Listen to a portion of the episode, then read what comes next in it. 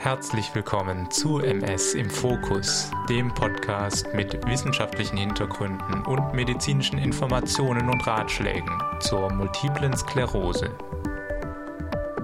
Einen schönen guten Tag wünsche ich euch, liebe Hörerinnen von MS im Fokus. In diesem Podcast dreht sich alles darum, die eigene chronische Erkrankung bestmöglich zu verstehen, um individuell die besten Strategien zu entwickeln für ein gutes Leben mit MS. Dafür machen wir gerade eine Serie von häufigen und belastenden Symptomen der multiplen Sklerose durch. Nach der Fatigue haben wir in der letzten Episode angefangen, über Kognition zu sprechen. Falls ihr diese Folge noch nicht gehört haben solltet, schaltet nochmal zurück und hört euch Teil 1 an. Heute geht es nämlich, aufbauend auf dem Grundwissen vom letzten Mal, um die Strategien, wie man Problemen mit der Kognition begegnen kann. Denn auch wenn wir keine Wunderpille haben, gibt es tolle Herangehensweisen und auch interessante Möglichkeiten da draußen. Und ich möchte euch mit dieser Folge dazu motivieren, zumindest einen Teil davon mal auszuprobieren. Denn man kann dadurch auch kleine neue Gewohnheiten setzen, die vielleicht auch Spaß machen und oder euren Alltag verbessern können. Und damit fangen wir jetzt also auf der Stelle an. Ganz kurz muss ich nun aber noch ein schnelles Vorwort einschieben. Natürlich ziehen aktuelle Ereignisse nicht spurlos an uns vorüber allen voran mich eingeschlossen.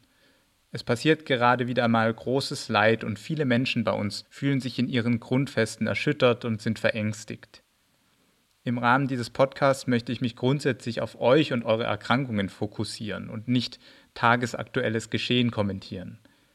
Aber ich möchte eines sagen, das Wichtigste ist, dass man in allen Lebenslagen und Situationen, die schwierig sind, sei es durch Krieg oder Krankheit oder anderes verursacht, sich auf das Handeln konzentriert. Aktiv zu handeln in kleinen oder großen Schritten, das ist die beste Medizin gegen Leid. Genau dies beobachten wir bei den tapferen Menschen im Kriegsgebiet. Aber das Phänomen betrifft auch generelle depressive Gedanken oder den Umgang mit einer chronischen Erkrankung. Wenn ihr Probleme habt, mit den aktuellen Geschehnissen zurechtzukommen, dann rate ich euch, nutzt eure Kapazität weniger dafür, Nachrichten zu schauen, sondern recherchiert nach Möglichkeiten, aktiv zu werden und zum Beispiel zu helfen sei es im Umgang mit den Geflüchteten oder durch finanzielle Zuwendungen. Das machen viele Menschen gerade und das ist ein toller Lichtblick in der aktuellen Zeit. Wenn ihr nicht helfen könnt, fokussiert euch auf euch selbst und euren Alltag und nicht zu sehr auf das Leid. Ihr selbst und euer Umfeld werden euch dafür dankbar sein. Letztes Mal haben wir schon Kognition als den Oberbegriff für die unterschiedlichen höheren Hirnfunktionen definiert. Diese sind Teil unseres ständigen Denkens und Handelns. Ihr könnt euch vielleicht auch erinnern, dass wir beim letzten Mal lange darüber gesprochen haben, welche Funktionen der Kognition denn genau bei der MS betroffen sein können. In der Regel ist das nämlich insbesondere die Verarbeitung, das Kurzzeitgedächtnis sowie der Sprachfluss. Ich hatte beim letzten Mal schon betont, dass es wichtig ist, diese Funktionen, wenn möglich, systematisch abzutesten um ein etwas konkreteres Bild von eurem Störungsprofil zu bekommen, falls ihr das Gefühl haben solltet, dass etwas nicht stimmt. Aber wie läuft diese Testung denn genau ab? Grundsätzlich sprechen wir ja von unterschiedlichen Domänen der Kognition. Die typischerweise bei der MS betroffenen Domänen sind eben die Verarbeitungsgeschwindigkeit, das Arbeitsgedächtnis sowie das verbale Gedächtnis und das räumlich-visuelle Gedächtnis. Für jede einzelne dieser Domänen sind in der Vergangenheit mehrere unterschiedliche Tests entwickelt worden, die die Funktionen möglichst unabhängig prüfen sollen. Aber die Betonung liegt auf möglichst, denn beinahe nie kann man ganz isoliert eine Domäne in einem Test abbilden. Warum das so ist, versteht ihr wahrscheinlich besser, wenn wir mal ein bisschen näher betrachten, wie so ein Test geht und was man da genau macht. Werfen wir also mal einen Blick auf den SDMT, das steht für Simple Digit Modalities Test.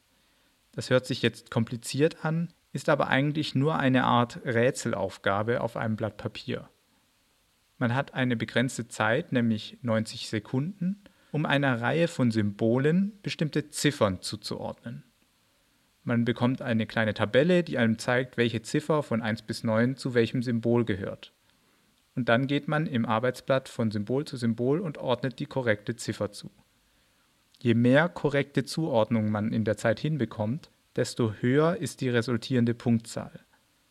Im Original macht man den Test mit Unterstützung einer Fachkraft, die die Zahlen auf das Blatt schreibt, die man als Testperson eindiktiert. Das hat den wichtigen Hintergrund, dass mögliche zusätzliche Einschränkungen wie Probleme mit dem Sehen oder der Handfunktion das Testergebnis nicht negativ beeinflussen dürfen. Um was geht es also bei diesem Test? Letztendlich ist der SDMT der Test für die Verarbeitungsgeschwindigkeit. Man muss ein Symbol mit dem Auge erfassen, es erkennen und mit den Symbolen aus der Tabelle abgleichen können und dann die zugeordnete Zahl erkennen und aussprechen. Es sind also verschiedene Wahrnehmungs- und Mustererkennungsprozesse, die in unserem Hirn ablaufen. Die Summe all dieser einzelnen Prozesse ist die Zeit, die wir brauchen, um die Zuordnung durchzuführen. Und diese Zeit ist natürlich dadurch bestimmt, mit welcher Geschwindigkeit die Prozesse ablaufen können. Gibt es Störungen, zum Beispiel durch kaputte Verschaltungen, Leitungsblockaden und so weiter, dann ist die Geschwindigkeit verlangsamt. Aber es ist eben nicht nur die Verarbeitungsgeschwindigkeit, die hier zum Tragen kommt, denn auch die Merkfähigkeit kann diesen Test beeinflussen. Manche Testpersonen merken sich die Symbolzuordnungen besser als andere und müssen nicht immer in der Legende nachschauen und schneiden deswegen vielleicht schon besser im Test ab. Dieses Merken hat aber wiederum wenig mit der Verarbeitung zu tun. Deswegen testet also der SDMT nicht isoliert diese bestimmte Domäne, aber zumindest zum größten Teil.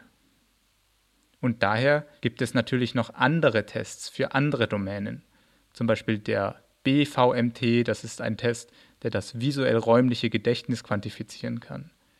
Hier muss man sich sechs geometrische Figuren merken, die auf einem Lernblatt dargestellt sind. Anschließend muss man diese in der richtigen Position nachzeichnen. Oder der CVLT, ein Test, wo man das verbale Gedächtnis abfragt, in dem Begriffe vorgelesen werden, von denen man sich so viel es geht merken und anschließend wiedergeben muss.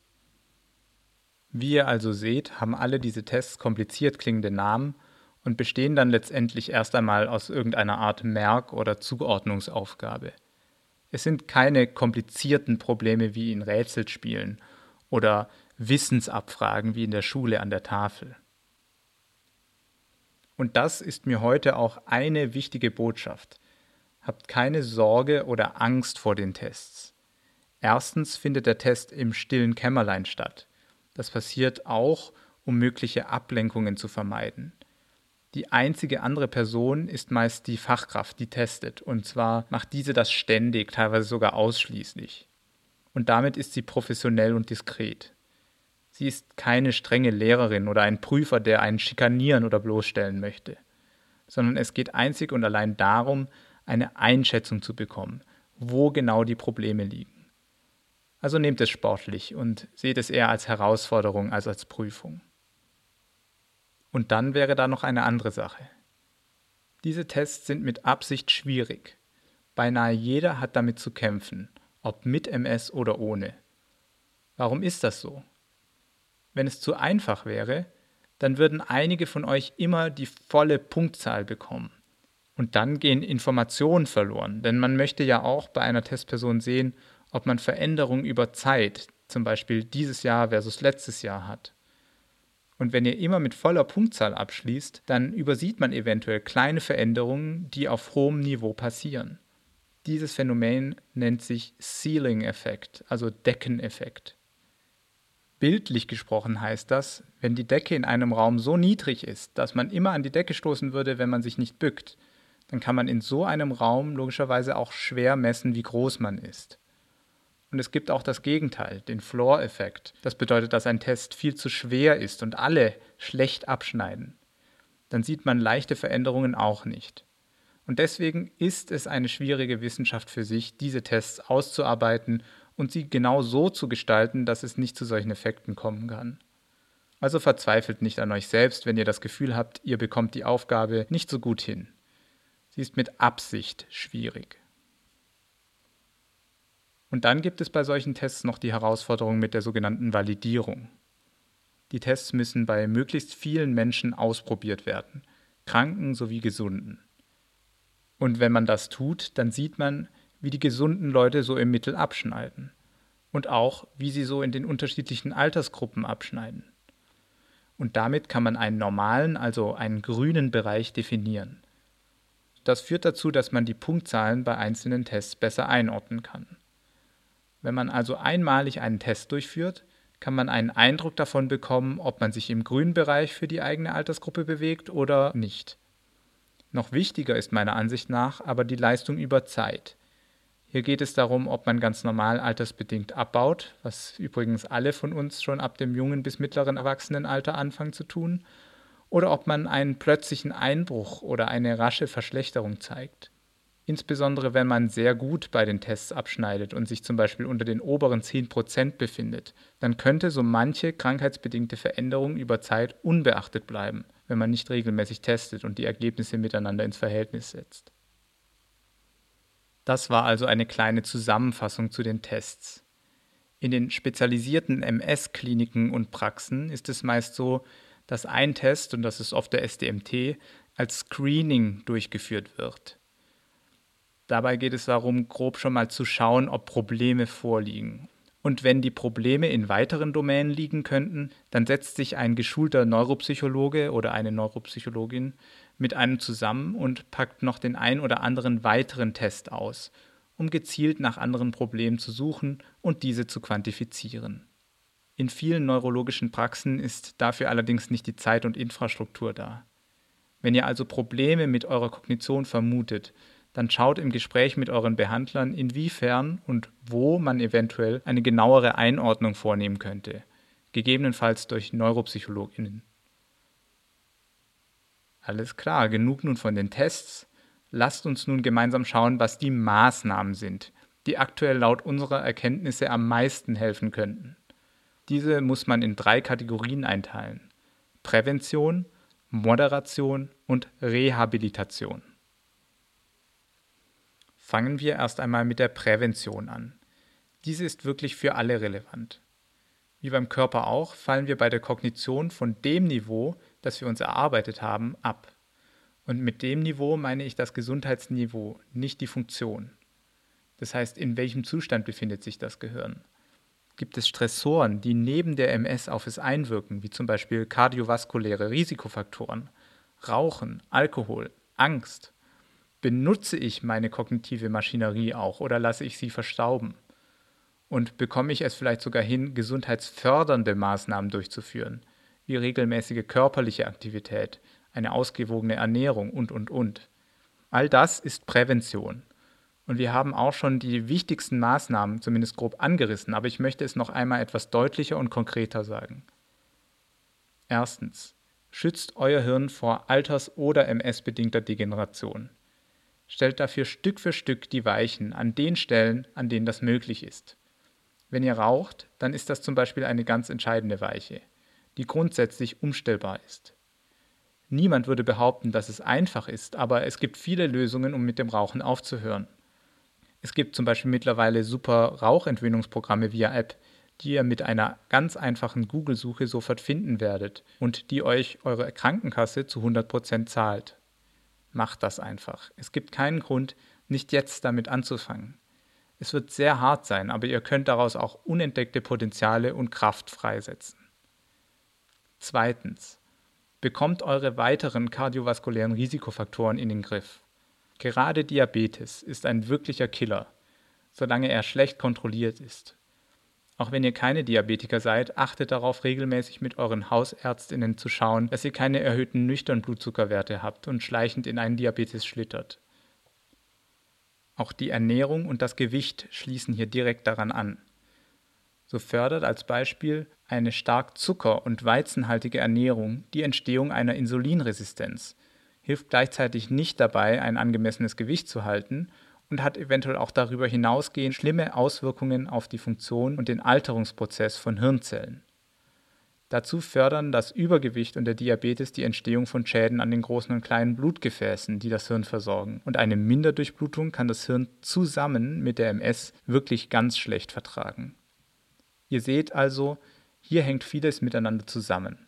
Zur Ernährung wird es übrigens recht bald eine ausführliche Folge geben eher sogar eine Serie, weil das ist ein großes und wirklich, wirklich wichtiges Thema. Drittens, ein wirklich interessanter Aspekt in der kognitiven Prävention ist der des Trainings. Das heißt, wie erhöhe ich meine kognitive Fallhöhe? Wie sorge ich dafür, dass ich Reserven aufbaue, sodass das Alter und die chronische Erkrankung mich weniger daran hindern, meinen Tätigkeiten nachzugehen?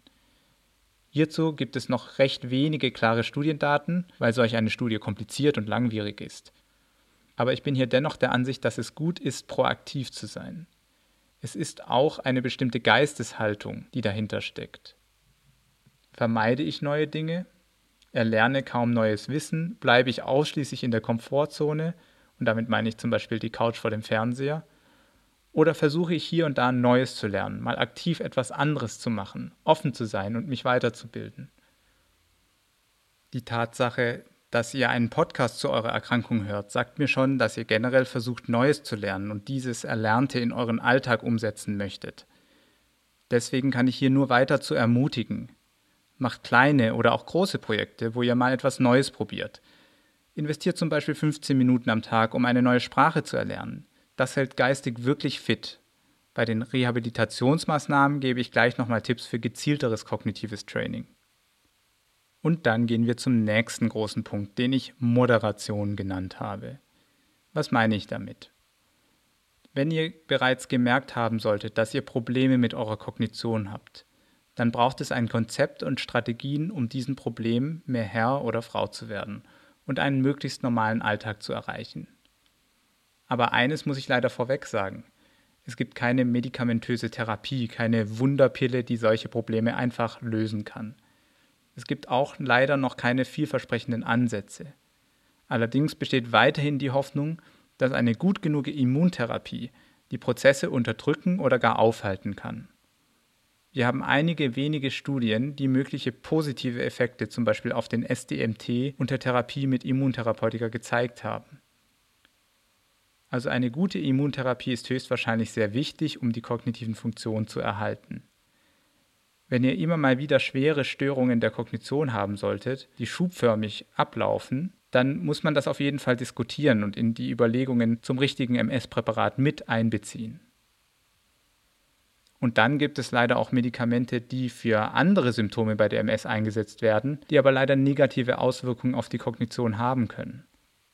Das sind insbesondere sogenannte anticholinerge Medikamente, die manchmal bei der Behandlung der Depression zum Einsatz kommen. Ein recht häufig eingesetztes Medikament aus dieser Kategorie nennt sich Amitriptylin. Wenn ihr also kognitive Probleme haben solltet und mit Amitriptylin für eure Depression behandelt werdet, sprecht doch mal mit euren Behandlern darüber, ob man über die Wahl nochmal nachdenken kann. Auch manche Medikamente gegen Spastik können die Probleme fördern, sind aber vielleicht auch wichtig für euren Gang und die Schmerzen. Das heißt, besprecht das bei Gelegenheit mit euren Behandlungsteams. Was kann man sonst noch tun, vor allem im Alltag? Es gibt eine Reihe von kleinen Hilfestellungen oder Strategien, die ihr in euer Programm aufnehmen könnt. Wenn es um die Konzentration geht, ist es wichtig, gar nicht erst zu versuchen zu multitasken. Es ist viel sinnvoller, Dinge sequenziell zu erledigen, also eins nach dem anderen und sich möglichst wenig ablenken zu lassen. Also Fernseher oder Radio aus, Handy beiseite, wenn ihr etwas macht. Sucht euch einen Ort, an dem ihr kaum von anderen Menschen abgelenkt werden könnt. Auch die eigene Familie muss hier mal zurückstecken können und Rücksicht nehmen. Schaut auch unbedingt, dass die Räume, in denen ihr euch fokussieren müsst, gut belüftet und nicht zu warm sind. Und dann überschneiden sich kognitive Störungen und der Umgang damit stark mit der Fatigue. Genauso wie bei der Fatigue gibt es tageszeitliche Schwankungen einen großen Einfluss von körperlicher Aktivität und einen ebenso großen Einfluss von Schlaf. Ich habe diese Themen auch schon im zweiten Teil meiner Fatigue-Serie angesprochen, also lohnt es sich vielleicht für euch, diese nachzuhören. Grundsätzlich ist hier also eine gute Strukturierung und Planung des Tages von Vorteil, damit ihr genügend Zeit für sportliche Aktivitäten einplant und auch euren Schlaf optimieren könnt. Davon habt ihr dann mehr, als stundenlang frustriert dazusitzen, weil ihr euch nicht fokussieren könnt. Wenn ihr mit Wortfindungsstörungen zu kämpfen habt, dann ist es wichtig, den Menschen, die euch nahestehen, davon mitzuteilen. Viele Patienten sagen, Es war gut für sie, dass sie einmal mit ihren Partnern geklärt haben, ob sie es gut finden, wenn man ihnen fehlende Wörter anbietet. Wenn die Gesprächspartner die Toleranz und Ruhe ausstrahlen, die man braucht, um sich selber nicht unter Druck zu setzen, dann läuft sowieso alles flüssiger. Denn wie bei so vielen Dingen setzt Stress und Angst bei Problemen nochmal einen drauf. Vielleicht entwickelt ihr damit auch gleichzeitig gute Strategien, um fehlende Wörter durch andere zu ersetzen oder einfach zu umschreiben, sodass der Sinn klar wird. Für die Gedächtnisstörungen gibt es eine Vielzahl von Hilfen. Wir wären nicht Menschen, wenn wir nicht schon immer versuchen würden, Dinge zu notieren, die wir nicht in unserem Kopf behalten können. Wenn die Merkfähigkeit eingeschränkt ist, dann müssen wir eben umso mehr notieren. Und nicht zuletzt haben wir alle in den letzten Jahren einen schlauen und vielfältigen persönlichen Assistenten engagiert, den wir Smartphone nennen. Sei es Einkaufslisten, Tagespläne, Erinnerungen und, und, und. Es gibt für das Allermeiste ganz spezielle Lösungen, die euch im Alltag unterstützen können. Also bitte keinen falschen Stolz hier. Für die Erinnerung an eure Medikamente und Arztbesuche sowie das Festhalten von Symptomen und Besonderheiten bei der MS haben wir Emmeline entwickelt. Wie schon oft erwähnt, habe ich mit Kollegen an dieser App-Lösung gebaut, die euch genau bei diesen Dingen unterstützen soll. Bei der Entwicklung hatten wir natürlich auch Menschen mit kognitiven Einschränkungen im Kopf. Ihr findet Emmeline kostenlos im App Store oder bei Google Play. Aber auch abseits von Emmeline gibt es eine Vielzahl an Möglichkeiten, sich digital zu unterstützen. Natürlich kann man das auch auf Papier machen, aber ich würde sehr stark zu den digitalen Lösungen raten. Sie sind besser verfügbar, man muss weniger rumschleppen, man kann Dinge automatisieren und archivieren und hat alles auf einen Blick. Und dann kommen wir zum letzten Punkt, nämlich der Rehabilitation. Kognitive Rehabilitationstechniken haben sich bei vielen Menschen mit MS als erfolgreich erwiesen. Man unterscheidet kompensatorische von restaurativen Ansätzen. Bei den kompensatorischen Ansätzen werden Dinge wie Bildertraining sowie externe und interne Hilfsmittel und selbstgenerierte Lerntechniken eingesetzt. Bei den restaurativen Ansätzen werden hauptsächlich computergestützte Programme zur Verbesserung von Gedächtnis, Aufmerksamkeit und Verarbeitungsgeschwindigkeit eingesetzt. In manchen MS-Zentren gibt es Möglichkeiten zur kognitiven Rehabilitation. Insgesamt ist das Angebot aber leider noch nicht so wirklich riesig und es lohnt sich auf jeden Fall mal mit euren MS-Expertinnen oder deren Neuropsychologen zu besprechen, ob sie von solchen Angeboten wissen und wie der genaue Ablauf dann ist. Was ihr selber tun könnt, sind app-basierte kognitive Trainingsprogramme. Hier haben sich in den letzten Jahren mehrere Lösungen etabliert und diese werden von vielen Tausenden von Menschen genutzt. Oft auch einfach so zum Spaß. Ich habe in den Show Notes eine Übersicht über die beliebtesten Lösungen verlinkt. Es gibt auch von der DMSG ein Portal mit Infos zur Kognition bei der MS sowie mit kleinen Trainingsspielchen, die auch als App zu haben sind. Auch das könnt ihr euch mal anschauen. Ich würde stark dazu raten, so etwas mal zu machen. Wenn ihr 15 Minuten von einem teils wirklich spaßigen Spiel in euren Alltag unterbekommt, dann ist das gut investierte Zeit. Ihr könnt bei all diesen Lösungen auch die Domänen auswählen, in denen ihr Unterstützung benötigt, zum Beispiel Gedächtnis oder Verarbeitung. So könnt ihr langfristig eure Funktion erhalten, stärken oder verbessern. Das war es für die heutige Folge, die damit die Übersicht zum Thema Kognition abschließt. Innerhalb dieses Themas gibt es natürlich weitere Aspekte oder Dinge, wo ich gerne in die Tiefe gegangen wäre. Zum Beispiel denke ich, dass das Thema kognitive Rehabilitation noch sehr ausbaufähig ist. Gerne spreche ich mit euch mal bei Gelegenheit genauer darüber. Bis dahin hoffe ich, dass ihr mit meinen heutigen Tipps zumindest ein oder zwei neue Gewohnheiten setzen könnt und euren Alltag eventuell sogar verbessern könnt. Bis zum nächsten Mal wünsche ich euch eine gute, stabile Zeit und freue mich darauf, wenn wir wieder für ein tiefergehendes Verständnis und eine starke Bewältigung die MS in den Fokus nehmen können. Bis dann!